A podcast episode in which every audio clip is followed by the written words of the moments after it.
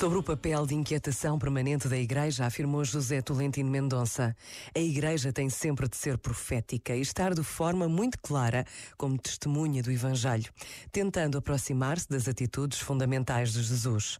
E tem de dar espaço para a profecia, para que a profecia aconteça. Nesse sentido, mesmo numa igreja que às vezes parece que fala em sordina ou que está mais acomodada, há sempre vozes e percursos proféticos que tornam a própria realidade interna da igreja e da vivência do Evangelho muito mais exigente.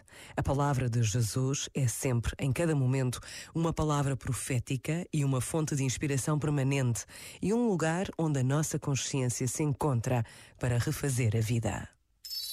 Este momento está disponível em podcast no site e na app.